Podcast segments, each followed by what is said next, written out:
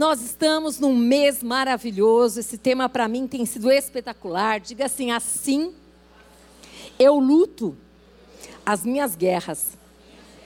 Como? E hoje nós vamos falar exatamente lutar as nossas guerras, mas confiante em Deus.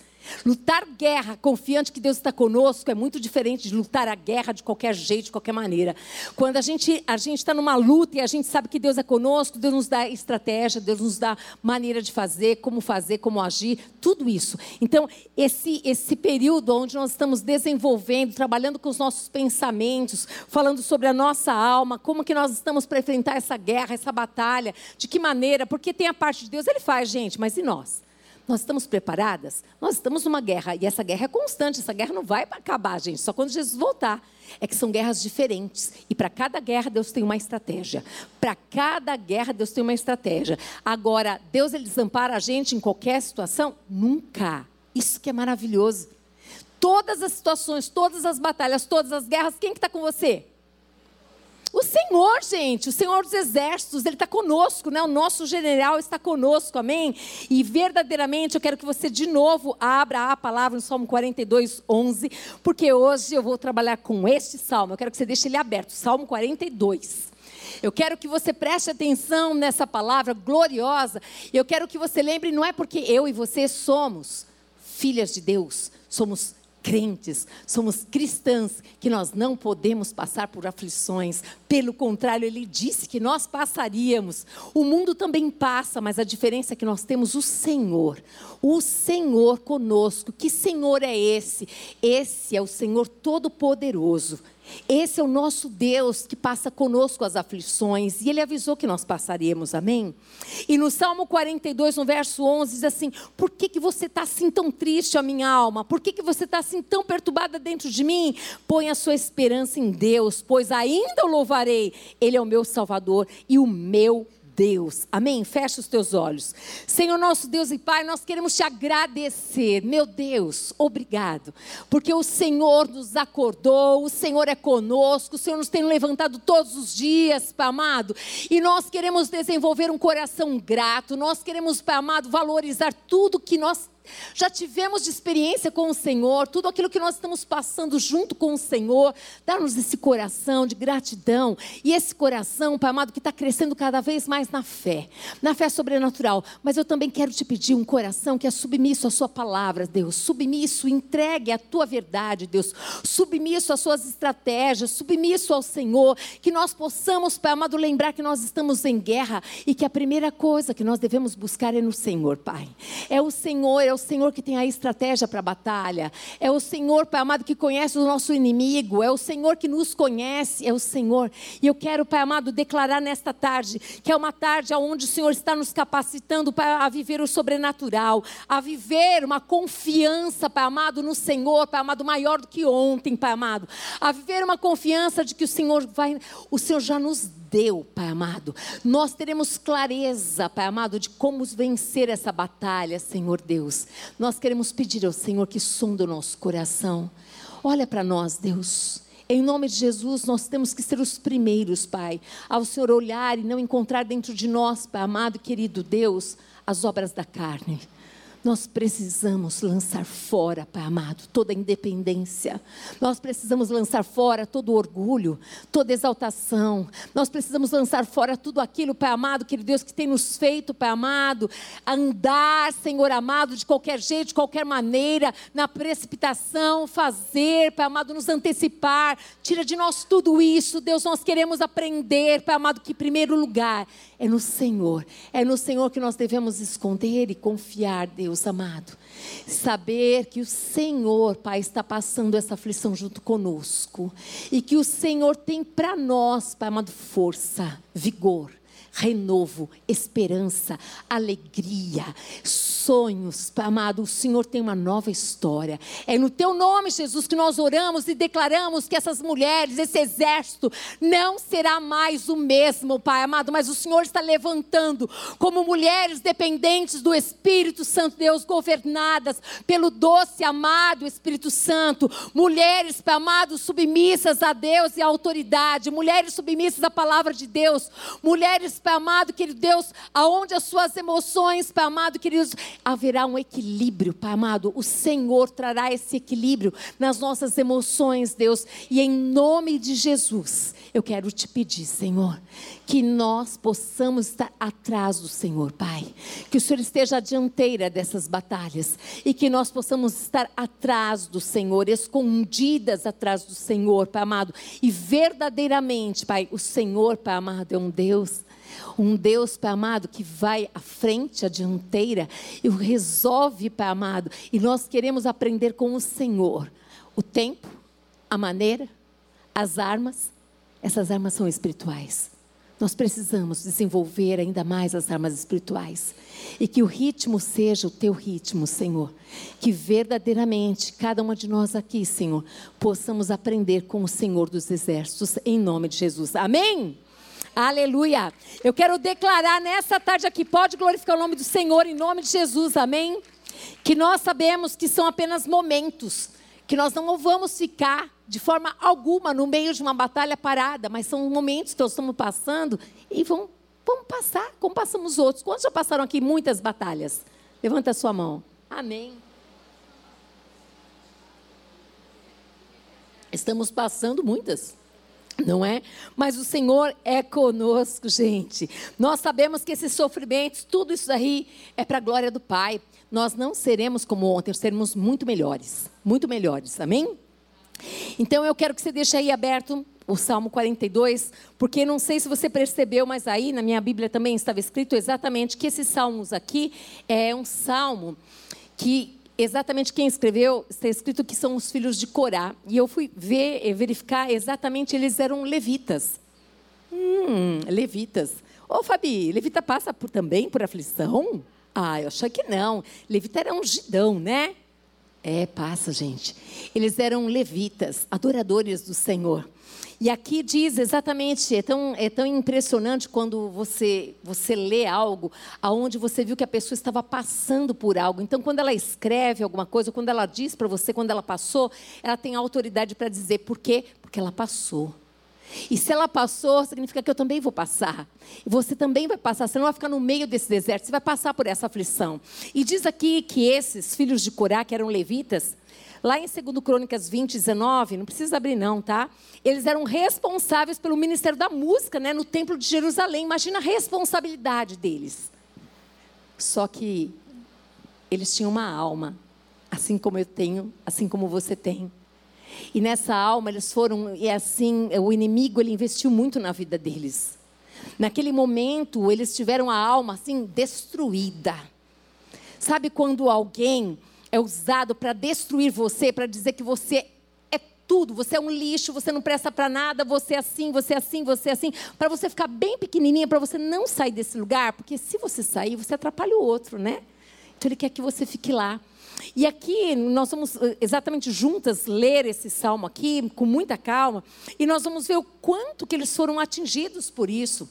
Lá em 2 Crônicas 20, 19, diz assim: dispuseram-se os levitas, os filhos dos coatitas e dos coreitas, para louvarem o Senhor, o Deus de Israel, em voz alta, sobremaneira, ou seja, eles estavam adorando ao Senhor. Semana passada, pega a palavra de quarta, nós falamos Davi, Davi naquela ministração não tinha feito nada, apenas era Davi. Apenas era Davi.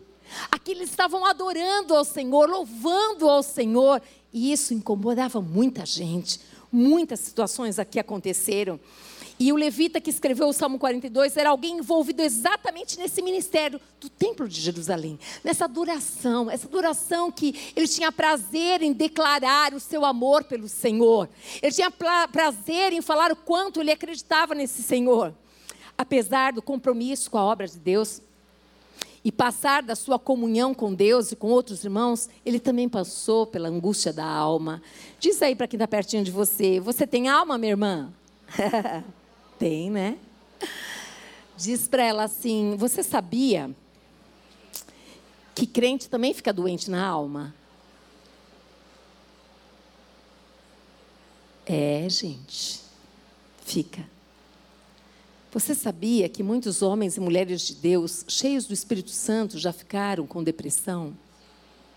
Sim, muitos, exatamente. Elias, Jeremias, próprio Davi. E nos dias de hoje? Ah, queridas, eis aqui eu. Já passei por momentos tão difíceis da minha vida que eu achei que eu não levantaria. Já passei por momentos que eu falei, Deus, a dor é tão grande que não vai dar. Mas é tão bom depender de Deus, porque é nele, ele levanta, ele fortalece, ele anima. Mas a dor era enorme. Eu não conseguia falar, eu só chorava de tanta dor, dor, dor, dor, dor. E quando eu fui ler esse salmo aqui, eu vi na hora, eu fui lá, naquele momento tão, de tanta dor. E eu falei, meu Deus do céu. Olha comigo aí no verso 3 do Salmo 42. Dá uma olhada nisso, você já passou por isso. Eu passei por isso aqui, ó. As minhas lágrimas têm sido meu alimento dia e noite. O salmista perdeu o apetite, gente. Ele não se alimentava mais, ele só chorava.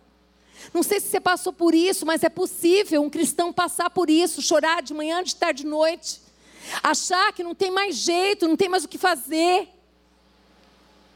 Sabe, a dor é tão grande que ninguém pode tirar. Se alguém pudesse ir lá dentro arrancar com a mão, mas não podia.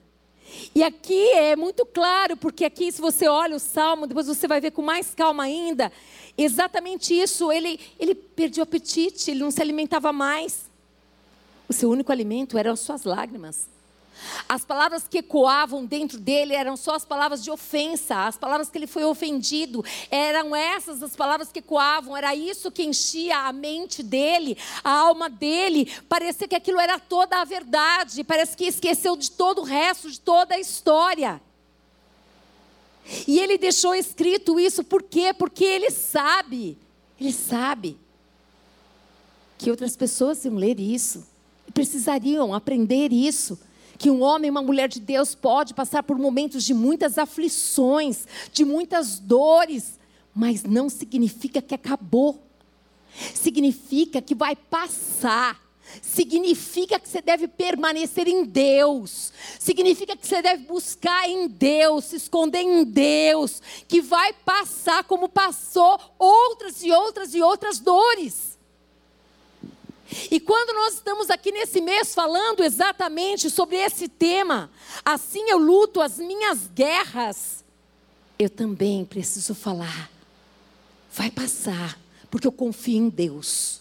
O mesmo Deus que te ajudou no passado está aqui para te ajudar hoje. Vai passar. Fica firme em Deus. Não sai da presença dele. Não esconde a sua dor, não. Está doendo. Mas eu sei que Deus é comigo, como ele foi no passado, ele é no presente e sempre será. É assim. Confia, confia em Deus nas aflições, confia. E esse levita, ele deixa aqui escrito para nós, falando exatamente sobre esse choro contínuo. Manhã, tarde, noite, choro, choro, choro, choro. Não quero comer nada, eu só quero chorar. Porque parece que eu não tenho mais jeito, acabou, não tem mais sonho, está tudo encerrado. Tá tudo... Só parece. O único, o único que pode, que pode, você pode acreditar, é ele que dá a última palavra. Se ele disser assim, acabou, é porque acabou mesmo. Enquanto ele não falar, há esperança. Enquanto ele não disser, há esperança. Não se mova sem a direção de Deus. Não saia da posição sem Deus. Não faz isso. Agora, se Deus mandar ir para a direita, vai para a direita, manda para a esquerda, vai para a esquerda, mesmo com dor, mesmo com dor, ele te carrega no colo. Quando você não tem perna, ele te traz. Gente, eu não sei se eu falei, se eu falei também, vou falar de novo. Eu lembro que um dia que eu falei assim: ah, quer saber? Chega, chega, chega. Ó, pãozinho quentinho não vai ter mais, não? Saí de casa, eu saí de casa lá com o salto e estava andando nessas ruas e falei: chega, não vai ter pãozinho. Eu e Deus e vim aqui, blá, blá, blá, entrei aqui sorrindo. Não tem problemas a pessoa, que maravilha. Aí a pessoa que prega, mas é tão bom que esse Deus conhece a pessoa. E aí, na hora que eu desci aqui, vieram duas senhoras, uma eu já conhecia, outra não conhecia. E aí elas vieram, abraçaram, aí o outro disse assim: Olha, eu sou da religião tal. Não falou o nome primeiro, não. Primeiro falou da religião. Eu sou da religião tal. E eu vim dizer uma coisa aqui para a senhora. Três vezes eu estava na cama.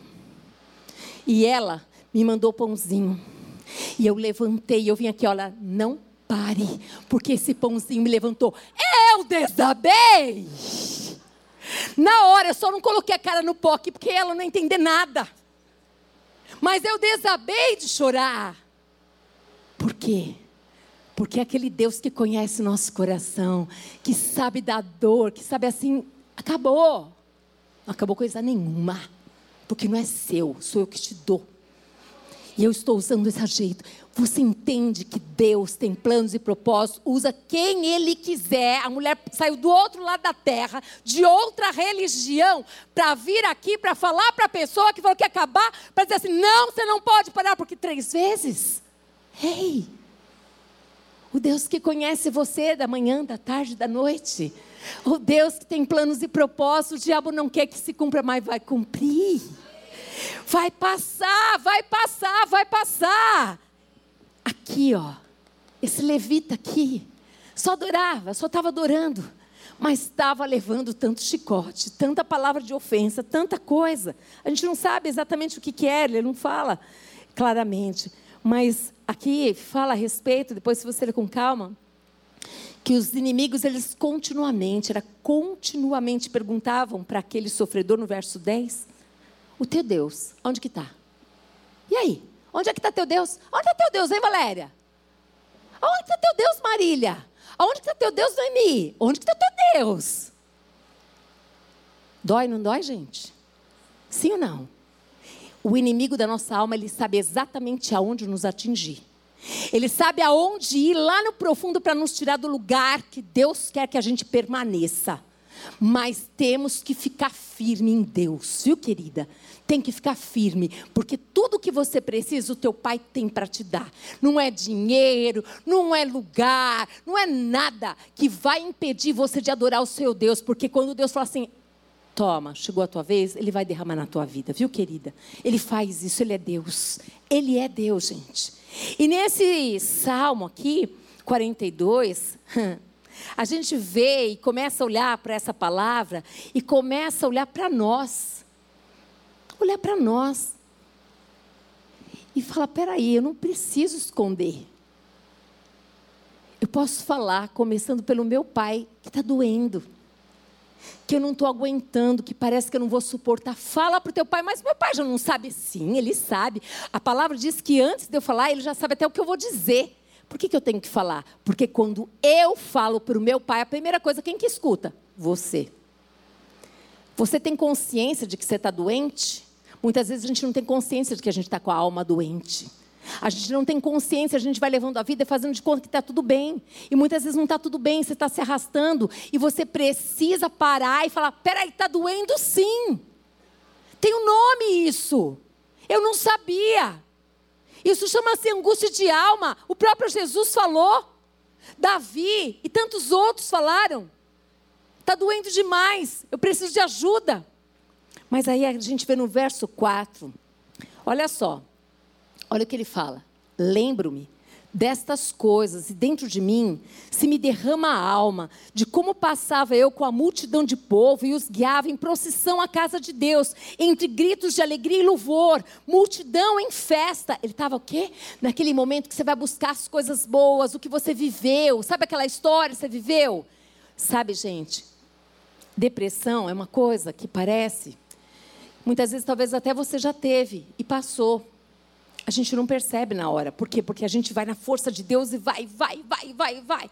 Mas uma das coisas que acontece é esse choro que não para, que não cessa. Depois a outra coisa é ficar lembrando das coisas nostálgicas, aquelas coisas lá antigas que vêm e vão, mas já foram.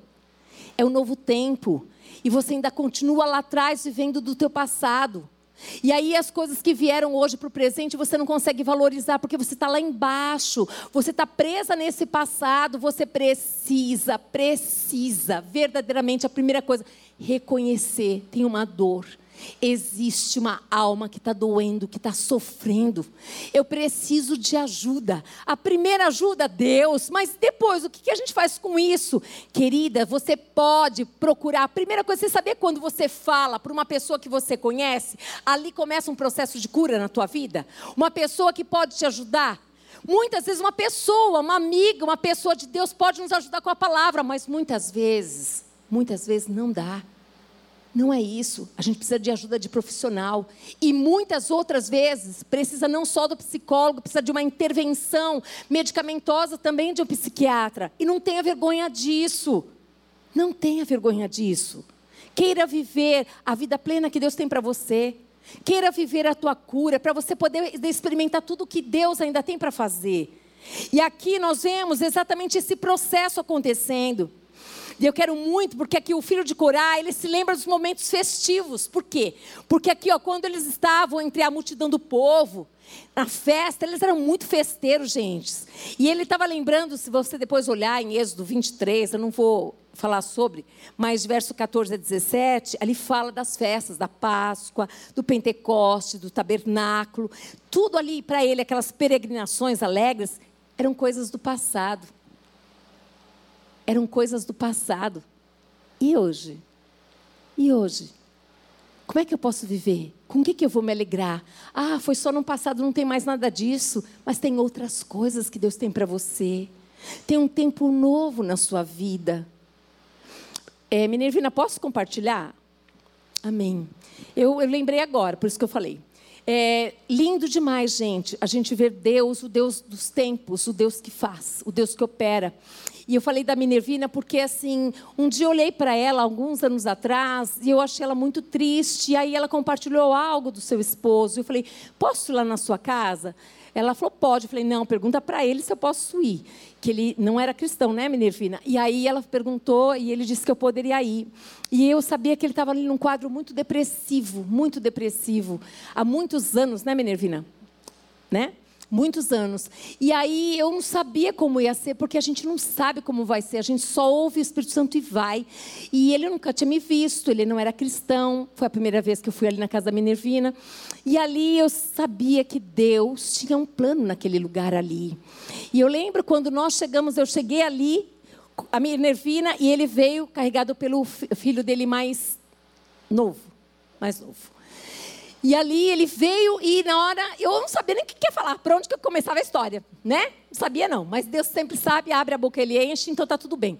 E ali nós começamos a conversar e eu falei para ele a respeito de um livro chamado Bom Dia Espírito Santo. Eu comecei a falar com ele ali porque eu vi aquela tristeza, eu falei: "O senhor sabe de onde que veio essa tristeza?" E ele falou algumas coisas, não sei o quê, não sei o que lá. Ficamos conversando ali, mas aquele homem tinha uma rotina na vida dele. Há muitos anos ele trabalhava, mais de 30 anos no mesmo lugar e de repente ele se aposentou. Mas ele não admitia isso.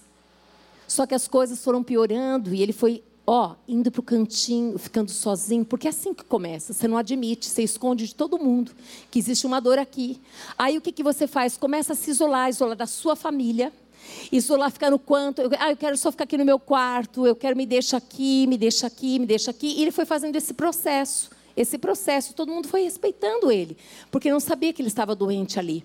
E ali, quando nós começamos a conversar, ele tinha acabado de perder o cachorro também, né? Tinha uma série de coisas envolvidas ali. E ali eu senti de falar sobre um livro, o Bom Dia Espírito Santo, lembra? E eu falei para ele: puxa vida, será que você aceitaria a Minervina ler para você? A Minervina olhou assim para mim. Eu falei: então. Aí ele falou: É, tá, vou ler. Minervina, você vai ler para ele. E ali começou, eu falei: Ó, vamos fazer o seguinte: toda semana eu vou dar um pulinho aqui. Não sei, eu falo o horário mais ou menos, mas eu venho aqui. E aí, gente, foi muito interessante, porque eu lembro do primeiro dia que ele ia arrastando assim, o filho segurando, né, Minervina? Depois, na outra semana, ele já veio melhor, ele se arrumou, ele fez a barba. Falei, nossa, mas tá bonitão, hein? Falei, ó, oh, Minervina, como ele tá bonitão. E começou começou o Espírito Santo, lá o livrinho Bom Dia Espírito Santo, e vamos falando de Deus, vamos falando disso, daquilo, aquilo outro. Aí Deus foi trabalhando na vida deste homem, até que um belo dia eu falei assim: olha, puxa vida, o senhor bem que poderia dar uma volta no quarteirão, né? Gente, ele não levantava da cama. Você sabe o que é dar uma volta no quarteirão? Ele não sai nem do quarto, não é, Minervina? E Deus foi dando estratégias. Eu creio no Deus que pode fazer dessa maneira também. Eu creio nisso. E ali eu sei que, resumindo essa história todinha, gente, ali ele entregou a vida para Jesus. O belo dia que eu cheguei lá, ele estava chegando da volta no quarteirão, de bermuda, de camiseta, com um sorriso lindo. E ele, exatamente, glória a Deus. E ele estava se preparando para eles irem para a praia, não é, Minervina? E aí, logo depois, em seguida, ele foi acometido de uma enfermidade. E aí ele foi para o hospital e ali ele faleceu. Mas por que, que eu disse isso? Perguntei para a Minervina. Porque nós vimos a glória de Deus, Deus usando a palavra para libertá-lo e para curá-lo. Eu creio nisso. Mas não significa que todas as pessoas são curadas assim. Eu quero deixar bem claro para vocês isso. Tem pessoas que precisam de uma medicação. Por quê? Porque exatamente precisa de algo aqui que eu não sei o nome, mas que precisa ter. Que o psiquiatra vai falar que é necessário que vai falar que precisa ter sim, que precisa de uma, de uma pessoa profissional como psicóloga para ajudar. Então, assim, gente, nós acabamos de falar aqui da singularidade. O nosso Deus é único. O nosso Deus não é um Deus de batelada. Ele faz com todo mundo aqui do mesmo jeito. Blá! Não é assim que funciona com Deus. Deus é um Deus particular. Com, com Ele, Deus aprove curá-lo, salvá-lo, transformá-lo, fazer uma obra gloriosa na família. Mas tem outras pessoas que não, que precisaram.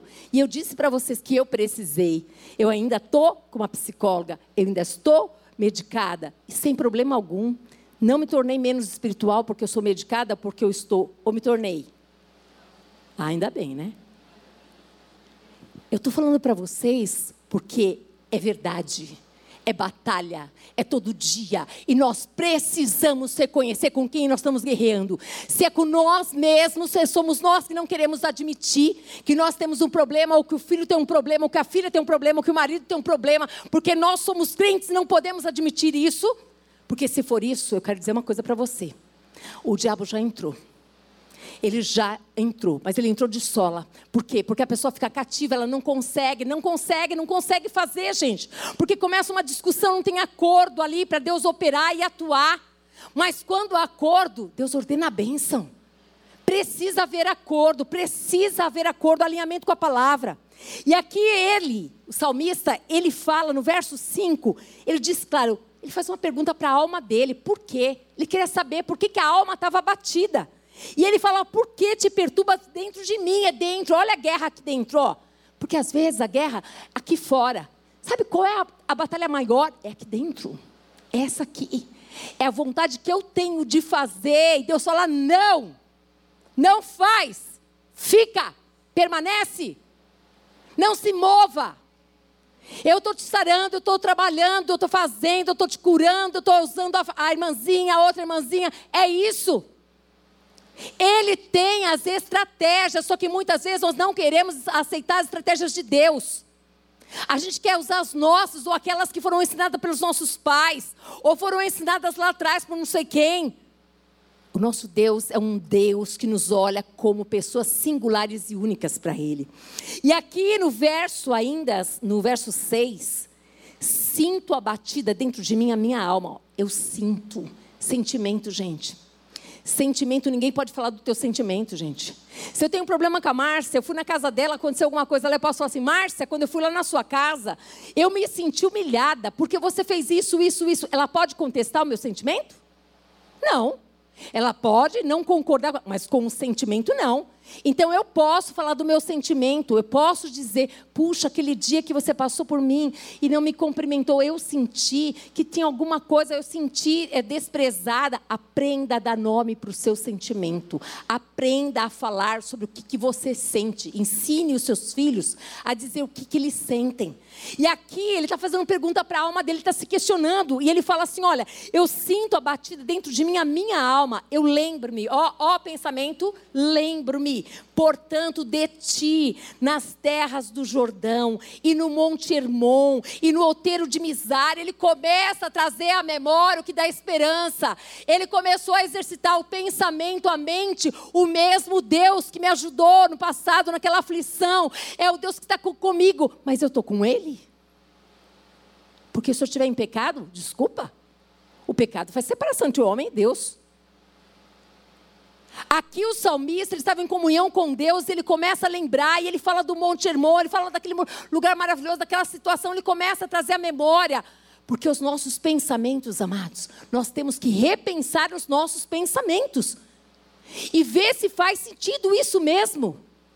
E aqui ele fala no verso 11: Por que que está batido a minha alma? De novo, no verso 5 e no 11. Olha só.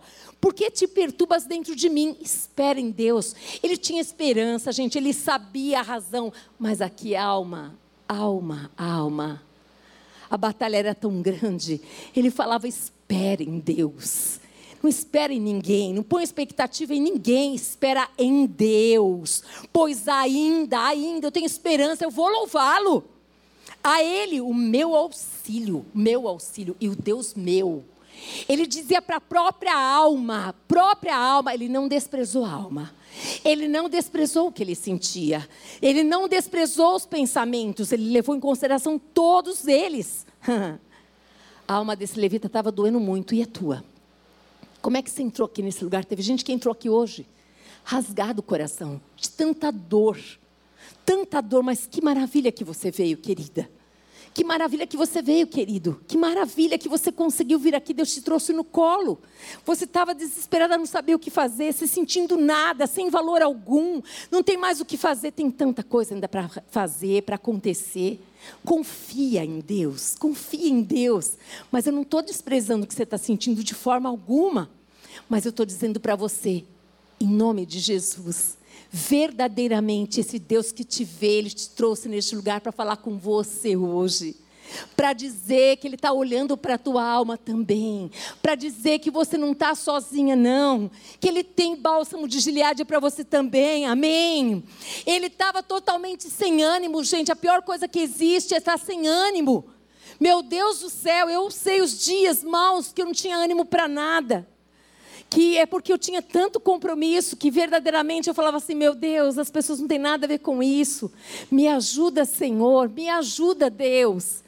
E muitas vezes você não entende nada. E aí que eu aprendi que eu não tenho que entender. Eu tenho que confiar que Deus está no governo, que Deus está no governo, que essa aflição é para glória e louvor dele. Tem algo sobrenatural para realizar na minha vida e na sua vida. Confia nisso, amém? E você sabe que a palavra de Deus diz que a boca fala do que está cheio o coração, sim ou não? Sim. E a pessoa, quando ela está amargurada, o que, que ela vai falar, gente? Coisas amargas, doloridas. Muitas vezes eu sou aquela que se esconde na caverna, porque eu tenho muito medo de ferir. Quando eu fico sabendo que eu te feri, vocês não sabem como é que eu fico. Pode ter certeza que não foi intencional. Não foi porque realmente o meu zelo é muito grande. É, eu não quero ferir você.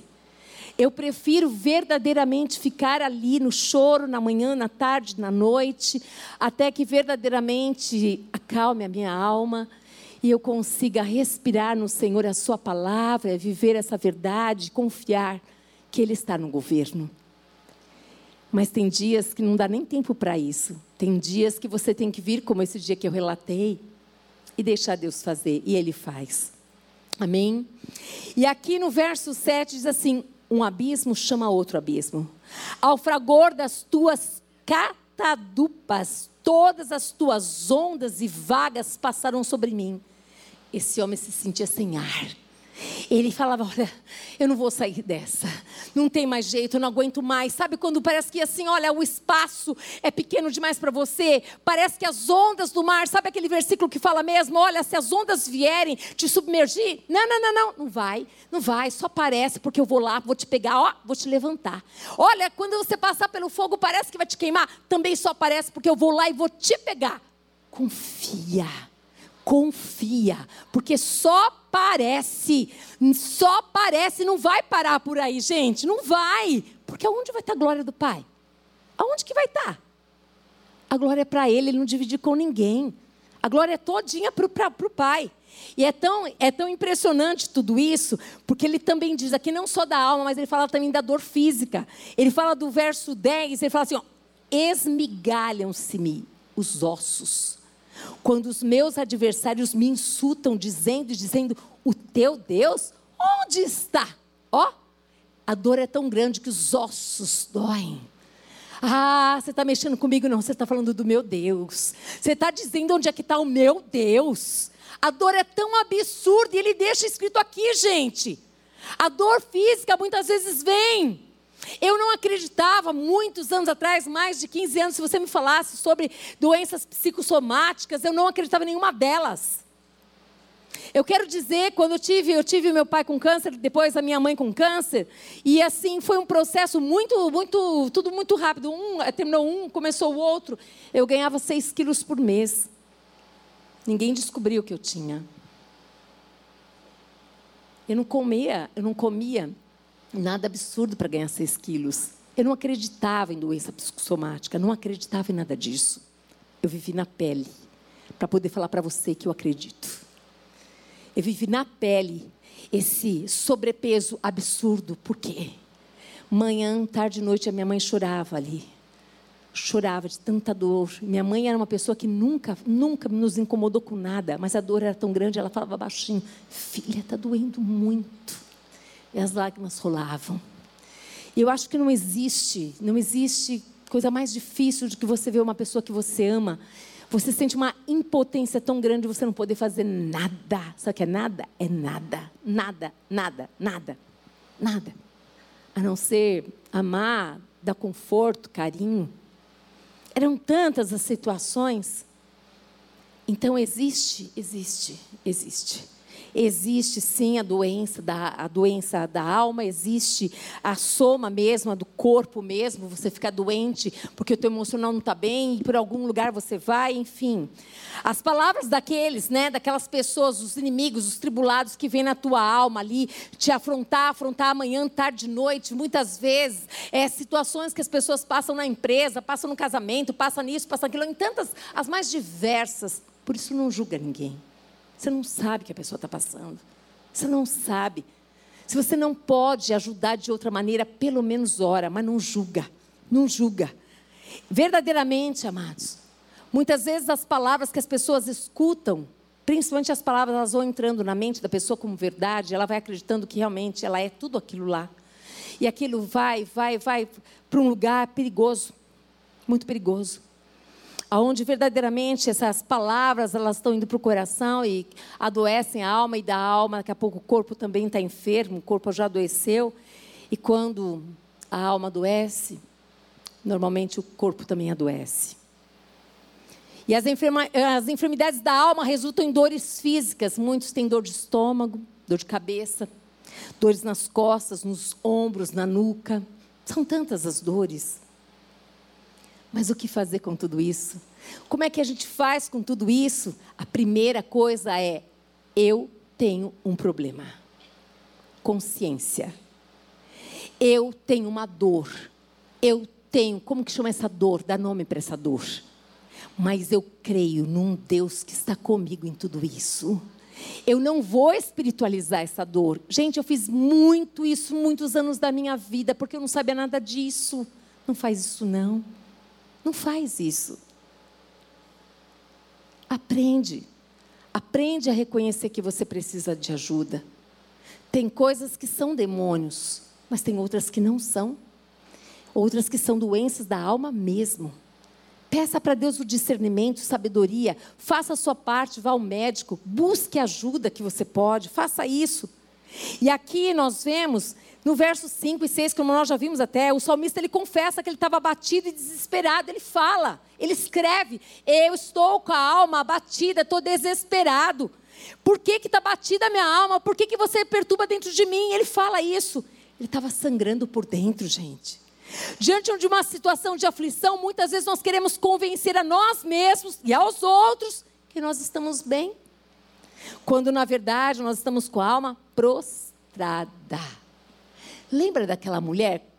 Quando Jesus, eu não lembro exatamente de onde ele estava indo, vindo, para onde que ele ia, mas eu lembrei agora. E aquilo me chama muita atenção quando ele está vindo e ele faz uma pergunta para a mulher: Como é que você está? Tudo bem. Só que o filho já estava morto. Que tudo bem? Está nada bem, não. Meu filho está morto em casa. Pode ajudar? O que, que você pode fazer? Jesus sabia que ela ia responder isso, sim ou não? Ele sabia que tinha um morto lá, sim ou não? Sim. O que, que a gente aprende com isso, gente? O nosso Deus é um Deus de misericórdia, mas Ele nos dá a oportunidade da gente reconhecer. O que, que nós estamos sentindo? Como é que nós estamos? Ele foi misericordioso, ele foi ao encontro dela ali, num sobrenatural tão grande que ela não podia imaginar, porque ele estava passando por aquela cidade, ele não foi lá de propósito ali. Fala para o teu Deus, fala. Fala para o seu esposo como é que você sente todas as vezes que ele te humilha na frente das pessoas. Não discuta, não brigue, mas ele precisa saber como é que você se sente quando ele fala coisas que te ofendem na frente dos outros. Fala que você sente tristeza, angústia, aflição, eu não sei, mas fala do teu sentimento, para que ele possa pelo menos ter a oportunidade de pensar sobre, porque muitas vezes ele nem sabe que ele causa isso em você. Pergunta para ele também se existe alguma situação que você promove no coração dele, algum sentimento ruim, para que você também saiba e não faça mais. Pergunte para os seus filhos também, para as pessoas que estão ao teu redor, se muitas vezes você causou sentimentos que elas ali, olha, sofreram caladas, que muitas vezes você nem sabia que você estava causando. Fala. Vai resolver? Não sei se vai resolver. Eu só sei que a pessoa precisa ter consciência que ela está te ferindo, ela está te machucando. Então você não vai chegar e vai acusar, mas você vai dizer assim: olha, sabe aquele dia que nós recebemos amigos aqui? Eu me senti humilhada. Parecia que até eu não estava aqui nessa conversa, só conversava vocês três, parecia que eu não estava. Eu me senti abandonada. Eu não sei, eu só estou te dando exemplo para você pensar. Mas não faça de conta que não existe. Por quê? Porque a depressão ela começa de gotinha em gotinha, de gotinha em gotinha, até a pessoa, de repente, não ter mais alegria de viver. Não faz isso com você, não. Tem tanta coisa linda para Deus realizar na sua vida e através de você.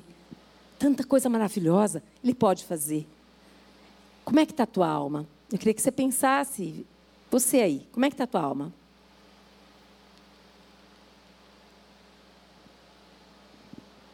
A gente continua acreditando, e se Deus permitir até Jesus voltar, nós vamos continuar acreditando que Deus continua sendo Deus. E o Deus que eu estou falando aqui é um Deus que você conhece muito bem. É um Deus que é verdadeiro. É um Deus que é vivo, que ressuscitou, não está morto, não. Ressuscitou, vive, está aqui, ó, nos ouvindo, nos dirigindo, nos guiando, nos conduzindo, que fala, que ouve. Mas eu quero saber se você está como aquele galho, grudadinho ali na videira verdadeira, todo dia com Ele, falando para Ele e deixando Ele conduzir a tua vida. Porque Ele conduz, gente. Ele conduz até o médico que a gente deve procurar. Ele conduz, gente, até exames que a gente tem que fazer. Ele conduz todas as coisas, porque quem criou a ciência foi Ele. Foi Ele, gente. Ele é Deus. Grave isso, guarde isso no seu coração. É um Deus maravilhoso. E aqui, olha que interessante. Hum. Quando eu externo nessa dor, eu tenho ciência que o meu Deus continua sendo Deus e eu vou para Ele. E é tão maravilhoso que esse salmista ele faz exatamente isso no verso 1 e 2. Olha o que ele faz. Como suspira a corça pelas correntes das águas, assim por ti, ó Deus, suspira a minha alma. Ele declara, ele começa falando assim. Ele começa declarando, gente, não sei se vocês sabem, mas a corça é um animal que consegue farejar é a, a corrente de água, mas assim, ó, rapidinho. Ela consegue farejar onde tem correntes de água. É isso, ela busca isso. Da mesma forma, o salmista. A sede dele por Deus era tão grande, tão tamanha. Puxa, perguntaram: onde está teu Deus? Cadê o seu Deus que não fez? Cadê o seu Deus que deixou você passar por isso? Cadê o seu Deus que tirou isso? Cadê o seu Deus que, olha, fez com que você perdesse tal coisa? Cadê o seu Deus? Ele sabia onde estava o Deus dele. Ele sabia de tudo isso, o que doía. Não era não saber do Deus, é dizer como que uma pessoa podia fazer uma pergunta como essa. Eu quero dizer uma coisa para você. O que fez a diferença na vida desse salmista foi exatamente essa sede que ele tinha por Deus. Essa sede, essa fome, que ele sabia que esse Deus vivo podia vir, sim, podia ir ao encontro do socorro dele na hora, ele podia fazer tudo isso. Mas ele também sabia que um dia eu e você precisávamos ouvir essa palavra e dizer assim: parece o jornal de hoje. Eu estou exatamente como esse salmista. A minha alma está doendo tanto, sangrando tanto o meu coração, e eu tenho certeza que Deus falou comigo, porque Ele sabe, Ele sabe como é que eu estou. E esse salmista aqui, este homem de Deus aqui, ele deixa tão claro, tão claro isso. Essa corça, ela ia, ela ia em lugares secos, seco, seco, seco. E ela suspirava pelas águas. Mesma forma eu e você. Por mais que esteja doendo, sempre deseje Deus. Sempre tenha fome de Deus. Sempre deseje que Deus fale com você, que Deus te levante, que Deus te sustente, que Deus te fortaleça para você não tomar nenhuma decisão precipitada. Deus, segura os meus pés, me ajuda, Senhor. Me mantém firmada na rocha, me ajuda. E no verso 2 ele diz assim: A minha alma tem sede de Deus. Assim como ele falou que a alma estava doendo, ele fala: Minha alma tem sede de Deus. De que Deus? Ele fala do Deus vivo. Você crê? Você crê que esse Deus que você, que você veio aqui hoje, ele está vivo? Você acredita nisso? Você acredita que Ele está aqui nesse momento, que Ele trouxe essa palavra para o nosso coração, porque nós precisamos ouvir essa palavra? É isso, ele fala: minha alma tem sede de Deus, do Deus vivo. Quando eu irei e me verei perante a face de Deus? Ele mostra, ele começa falando exatamente isso. Às vezes a dor é tão grande, tão grande, tão grande, tão grande, que você fala: chega, eu quero ir, eu quero ver Ele, eu quero partir. Já fiz tudo, Deus, nesse lugar. Ei, querida, se nós estamos aqui é porque não fizemos tudo, é porque temos muita coisa ainda para fazer para Deus. Deus tem muitas coisas ainda para realizar em nós e através de nós. Deus tem muitas coisas para fazer. E eu vejo tão claramente essa palavra aqui, quando ele diz, se referindo a esse Deus vivo, meu Deus, gente, como é bom ter um Deus vivo. Eu não sei você, mas para mim, eu abro os meus olhos, eu me envolvo com tamanha alegria de Deus, de saber que Deus está comigo. Ao acordar, abrir os olhos, Deus está comigo. Deus, eu quero viver esse dia para a glória do teu nome. Eu quero que o Senhor me ajude, Senhor, a não perder nenhum minutinho sequer do teu mover, do teu agir, de como o Senhor quer fazer, como o Senhor quer realizar, como eu não sei, eu não sei. Mas só de saber que Ele está, Ele está, Ele está conosco. Tantas pessoas foram embora, nós estamos aqui, porque Ele tem algo para realizar em nós. Você precisa acreditar que esse Deus fala de muitas maneiras. E Ele usa quem Ele quiser para falar com você, mas a palavra dele é ali, ó. É nessa palavra que Deus fala conosco todos os dias. Busque. Tenha sede como o salmista teve. Tenha sede, busque verdadeiramente que Deus fale com você, deixe que Ele te guie pela palavra também, amém? A sede do levita era espiritual, e essa, essa sede só será saciada pelos rios das águas vivas que brotam do trono de Deus. Gente, essas águas vivas estão para mim, para você, para todos nós. Ele derrama, ele derrama. Aquele que tem sede vai e busca, ele vai derramando. Ele faz isso, gente. Muitos tentam curar a alma com a comida, com a bebida, com a droga, com o consumismo, com a pornografia, com vários entretenimentos, gente. Outros, a dor é tão grande que eles não suportam e tiram a vida. Sabe, queridos, eu fiquei pensando, o que, que leva uma pessoa a tirar a vida? A dor. A dor a dor, a dor é tamanha, tamanha, tamanha, tamanha, tamanha. Eu não sei, eu não quero defender nada disso, pelo amor de Deus. Nada justifica. Eu só estou querendo dizer assim: não vamos julgar mas se a gente puder ajudar as pessoas não chegarem a esse ponto, que a gente não faça de conta que a gente não está vendo as coisas, nós estamos vendo. Você tem amigos, amigos, familiares, você tem que ficar de olho e falar assim: peraí, essa pessoa tinha antes uma alegria, mas parece que agora não está tão feliz. Nossa, eu via que essa pessoa fazia, mas agora ela está tão mal. O que está acontecendo, amiga? O que está acontecendo com você?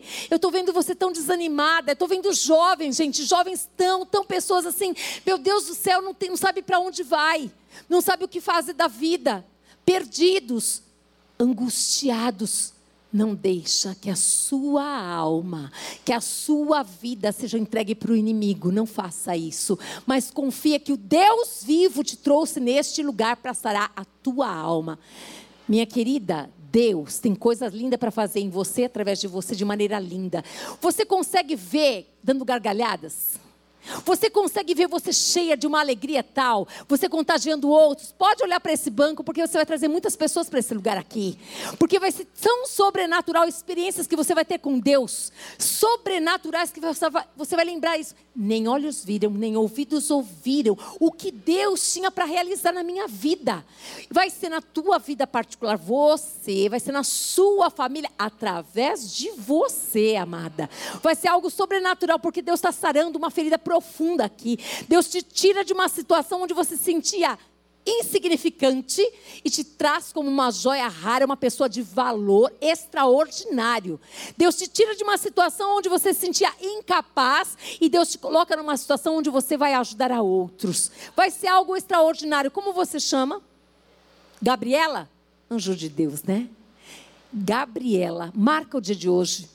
Anote o dia de hoje, porque a tua história vai mudar. Você não veio aqui por um acaso, Deus trouxe você neste lugar. E eu tenho certeza, da mesma forma com essa moça, que eu falei desde o começo para ela. Você pode ter certeza, suas vestes serão outras. Essa veste de angústia, de tristeza, Deus tem vestes de louvor e de alegria. Deus tem vestes de restituição, Deus tem vestes de renovo. Mas a senhora não sabe o meu quadro, a minha história, eu não posso não saber. Mas eu só sei de uma coisa: se você está de pé e está vivo, é porque Deus te trouxe. Porque muitas vezes as covas se fecharam para você mais de três vezes, mais de três vezes.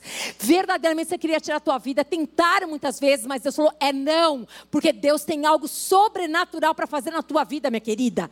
Deus tem. Sabe quando você diz assim: acabou tudo, eu não tenho mais o que fazer? Eu não tenho dinheiro, eu não tenho isso, eu não tenho. Olha, vai vencer o aluguel, vai vencer a situação, eu não tenho nem para onde o que fazer. Você está nas melhores mãos, nas mãos de Deus. Agora, quando eu e você não conseguimos fazer nada, sabe quem entra em ação? Ele. Ele, o Deus vivo, você vai experimentar milagres de Deus. Você vai experimentar. Você crê nisso? A palavra de Deus diz, não sou eu. Aquele que crê vai ver a glória de Deus. Você vai ver a glória de Deus, amém? E aqui diz, nós estamos acabando para a gente orar. Muitas vezes, outros fogem.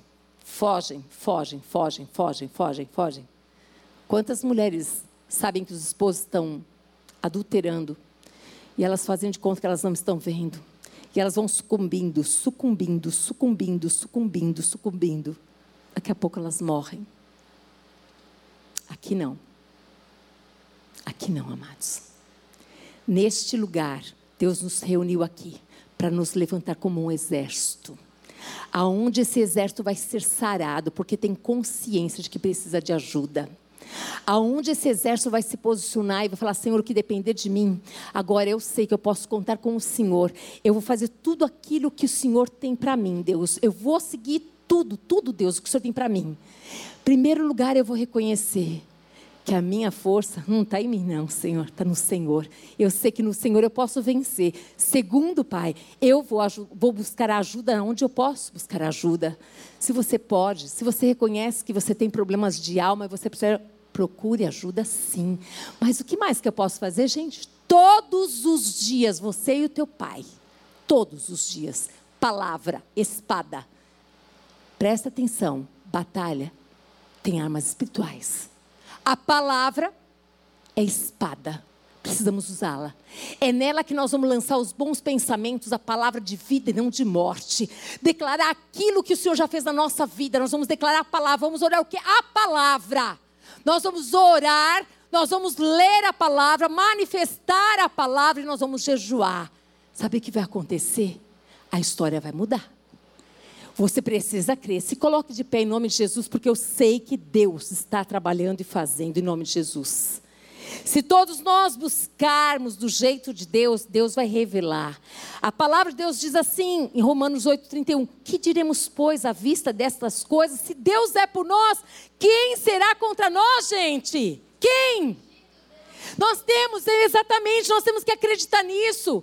E a, a palavra que Deus também tem aqui em Romanos, em Salmos 46, 1 a 3, ele é o nosso refúgio. Vai para Ele. O que, que significa? Sai daqui, ó. Vai para o refúgio dele, vai para lá, que é a fortaleza, refúgio. Deixa a sua alma se aquietar. Respira. Se acalma. Alma, se aquieta. Você precisa ouvir Deus. Vai para o refúgio dele.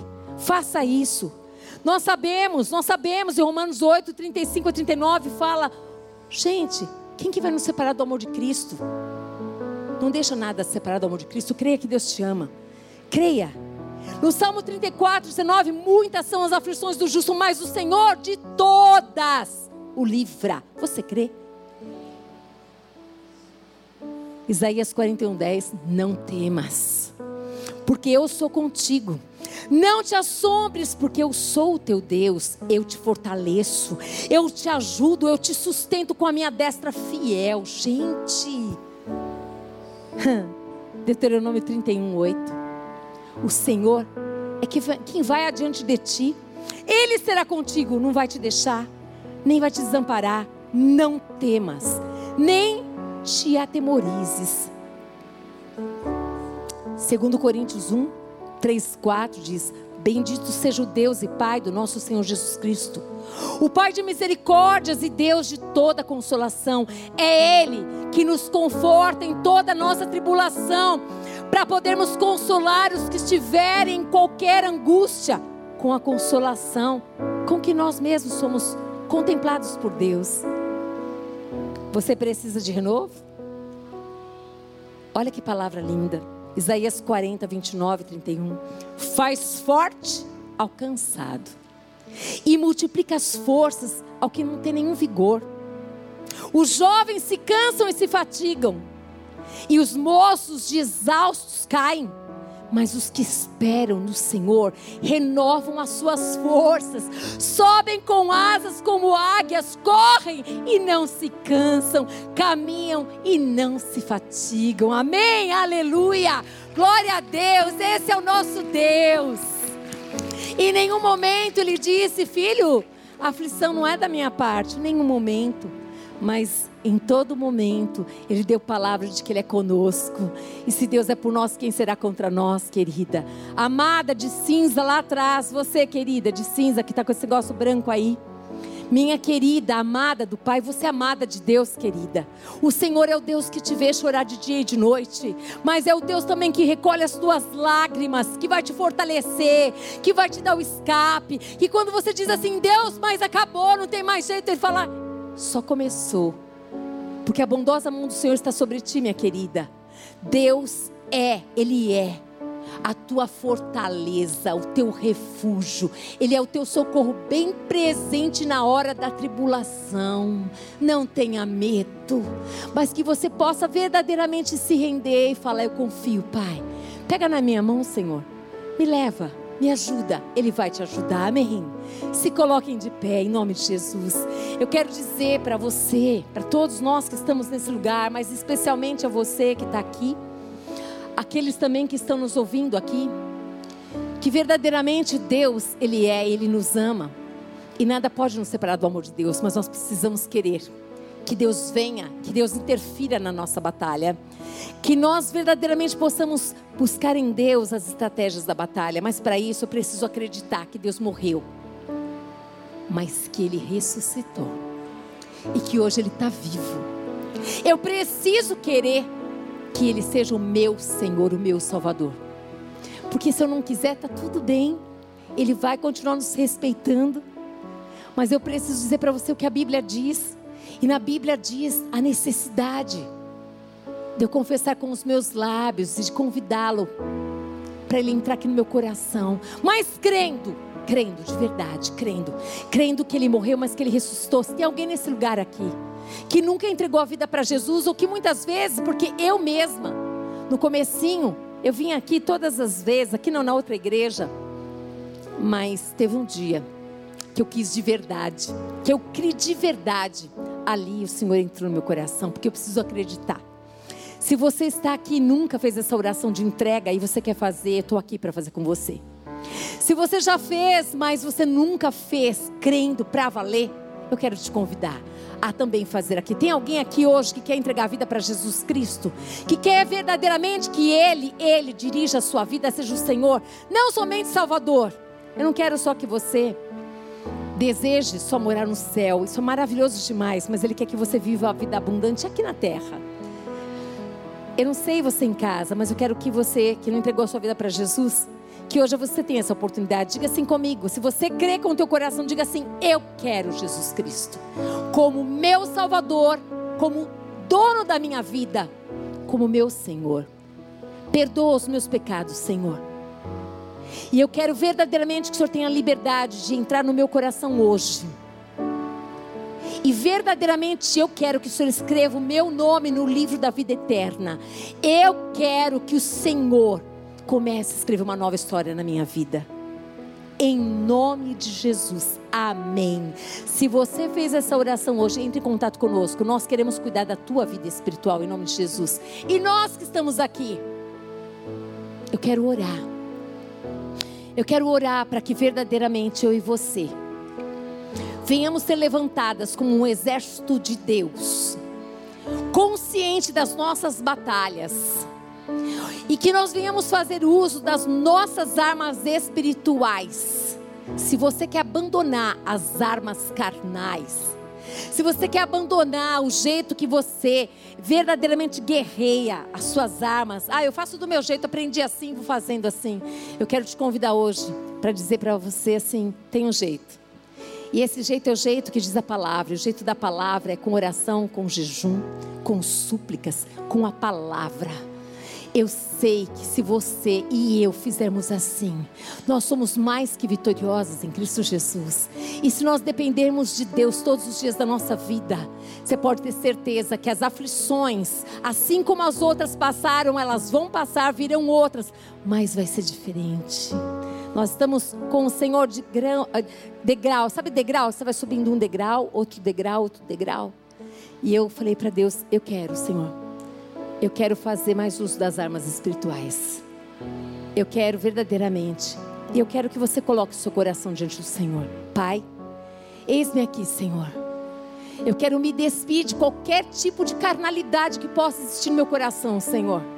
Só o Senhor é o Deus que conhece, assim como o salmista Davi, ele disse: sonda-me. Vê se há em mim algum caminho mal, Pai. Eis-me aqui, eis aqui as tuas filhas, os teus filhos, Senhor. Só o Senhor conhece o coração do teu povo, Deus. Oh, Senhor Jesus. Em nome de Jesus Cristo, eu quero te pedir, Pai amado e querido Deus, que nós possamos ter consciência, Pai. Consciência da batalha que nós estamos enfrentando. Mas que nós possamos, Pai amado, crer nesse Deus Todo-Poderoso, o Senhor dos Exércitos. O Senhor é o nosso general, Pai. E o general, ele dá as estratégias. Que nós possamos, Pai, aquietar a nossa alma para ouvir a tua voz.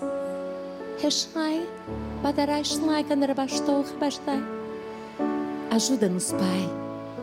Ajuda-nos a aquietarmos a nossa alma, a ouvir a tua voz a sermos guiados e dirigidos pelo Teu Espírito Santo, Senhor. Assim como o Senhor, Pai amado, levantou o salmista, nessa tarde o Senhor está levantando mulheres, homens neste lugar.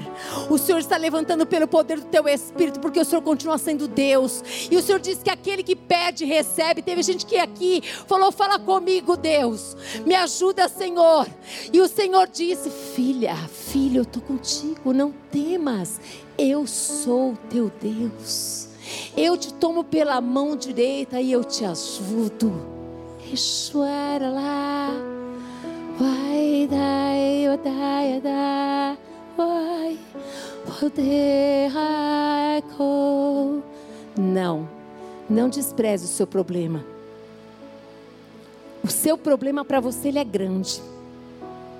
Outros podem ter dito para você, você está você tá triste por causa disso. Eu quero dizer para você, essa dor tua é tua, é enorme para você. Se você não tiver consciência dessa dor, você não vai pedir ajuda. Você vai levando a vida, mas sem sorriso, vai sobrevivendo. Deus não quer que você sobreviva. Deus quer que você viva a vida abundante que Ele tem para você. Ele está tirando pessoas aqui dessa situação do passado dessa situação de nostalgia, só pensando, ah, mas naquele passado, nisso, nisso. Deus tem testemunho novo para você. Deus tem testemunho novo, Deus tem roupagem nova, Deus tem óleo da alegria.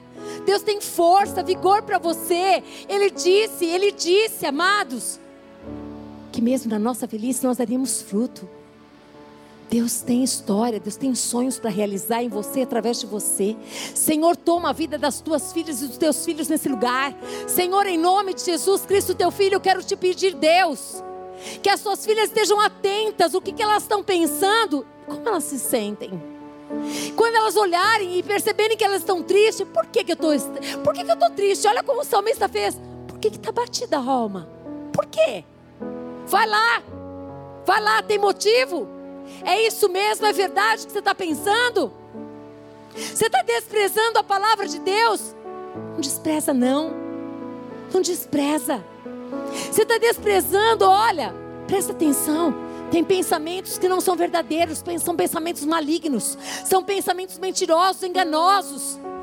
Ele quer que você acredite que você não tem valor nenhum, que as pessoas não te amam nem na sua casa. Mas Deus, Ele diz: você é preciosa, valorosa. Dá uma olhada para aquelas pessoas que ontem mesmo disseram para você que você era querida, você era preciosa. Por que, que você está valorizando mais? Aquela palavra que ainda não chegou. Aquele valor daquela pessoa que você queria que, que dissesse para você: Nossa, como você é demais, mas essa pessoa não diz. Mas o Senhor já disse: Você é, você é valorosa. Você é preciosa demais. Senhor, eu quero pedir que o Senhor leve, Pai amado, cativo os pensamentos da tua filha, Pai amado, das tuas filhas, Pai amado, no Senhor, Pai amado. Leva esses pensamentos cativos em ti. E que a palavra do Senhor, que é poder, Pai amado, que é vida, Pai amado. Senhor, que o Senhor, o teu Espírito, diga para elas o que o Senhor pensa delas, Pai. Por acaso o Senhor faria alguma coisa ruim? Não. Tudo que Deus faz é muito bom. Senhor, mostra para elas quem são elas quem é o teu filho, Jubal? Mostra para eles, Senhor. Mostra o valor que ele tem, mostra o valor que elas têm. Mostra, Deus, em nome de Jesus, Pai. Mostra que elas não estão sozinhas, mas que o Senhor é com cada uma delas, Pai. Eu quero te pedir que o Senhor venha agora, Pai amado, renovar a armadura das tuas filhas. Renova a armadura, Deus, a armadura. O Senhor tem para cada uma aqui é uma armadura específica, Deus, que as tuas filhas ficam firmadas em Ti. Que os seus pés estejam firmados na rocha, que é a tua palavra. E que elas façam uso da espada, Pai amado, querido da palavra de Deus todos os dias, assim como seu filho Jesus fez, Pai amado.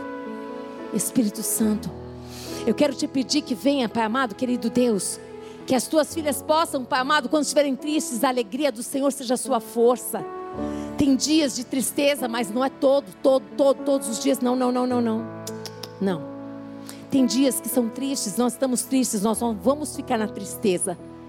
Senhor, aquelas que estão depressivas, Aquelas que estão, Pai amado, lutando com essa depressão e não querem, não querem admitir. Eu quero que essas mulheres, Pai amado, elas possam tomar consciência e que elas busquem ajuda para que elas sejam curadas, Pai. Eu quero ver corpo, alma e espírito, Pai amado, sarados, curados pelo poder que é no nome de Jesus, Pai. Senhor Deus, em Teu nome, Jesus Cristo, eu quero declarar que nesse lugar haverá testemunhos, Pai amado, de cura testemunhos de transformação de vida, testemunhos, Pai amado, de libertação de mentes nesse lugar. Mentes sejam libertas de todo cativeiro, de mentiras e enganos, Pai.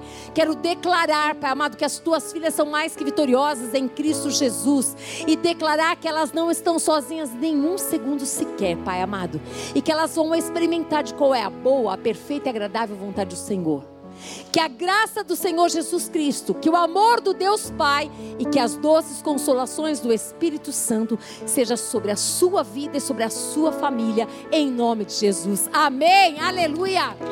Que Deus te abençoe. Recebe a honra, Senhor, a glória, o louvor, a exaltação, em nome de Jesus. Amém. Aleluia. Glória a Deus. Jesus.